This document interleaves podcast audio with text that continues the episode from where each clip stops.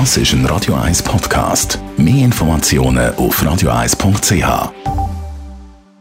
Das Radio 1 Automagazin, präsentiert von der Basler Versicherungen. Versicherungsprämie für alle Ihre Fahrzeuge direkt online berechnen. Egal ob für zwei oder vier Räder.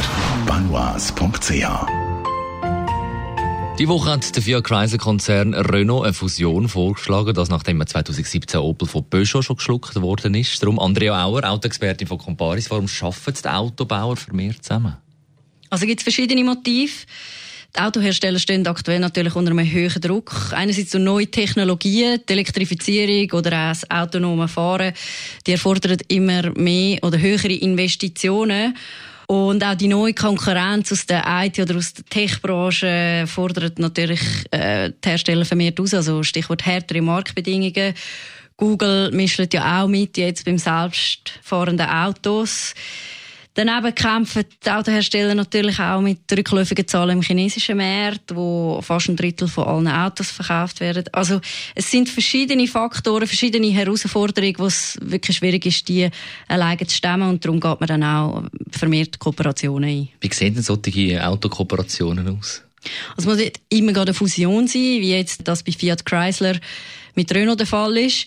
Es findet vor allem auch im kleineren Rahmen statt, unter anderem Kooperationen in Sachen Zulieferer oder das Festlegen von gemeinsamen technischen Standards oder auch auf dem Gebiet von Sharing oder Mobility Services. Kannst du uns eigentlich ein paar Beispiele nennen davon? Ja, also zum Beispiel der neue Supra hat Toyota zusammen mit BMW entwickelt. Das heißt, der Supra hat die gleiche Plattform oder gleichen Motor wie der BMW Z4. Das macht das Ganze natürlich günstiger. Ein weiteres Beispiel, der Ladesäulenbetreiber Ionity. Das ist nämlich ein Joint Venture von BMW, Daimler, Ford und VW.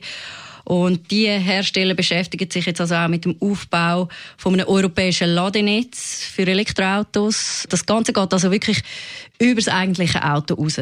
Was spürt der Konsument äh, von solchen Zusammenschlüssen, wie jetzt aktuell bei Fiat Chrysler und äh, Renault denkt ist? Ja, also ich würde sagen, im aktuellen Fall nicht viel, sicher nicht am Anfang. Bei einer Fusion bleiben so Marken meistens eigenständig. Und auf die Qualität der Fahrzeuge wird das auch nicht wirklich einen Einfluss, also einen negativen Einfluss haben, weil das können sich der Hersteller gar nicht leisten.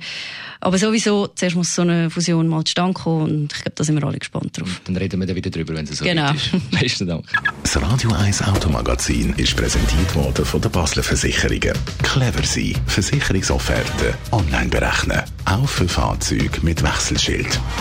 Banois.ch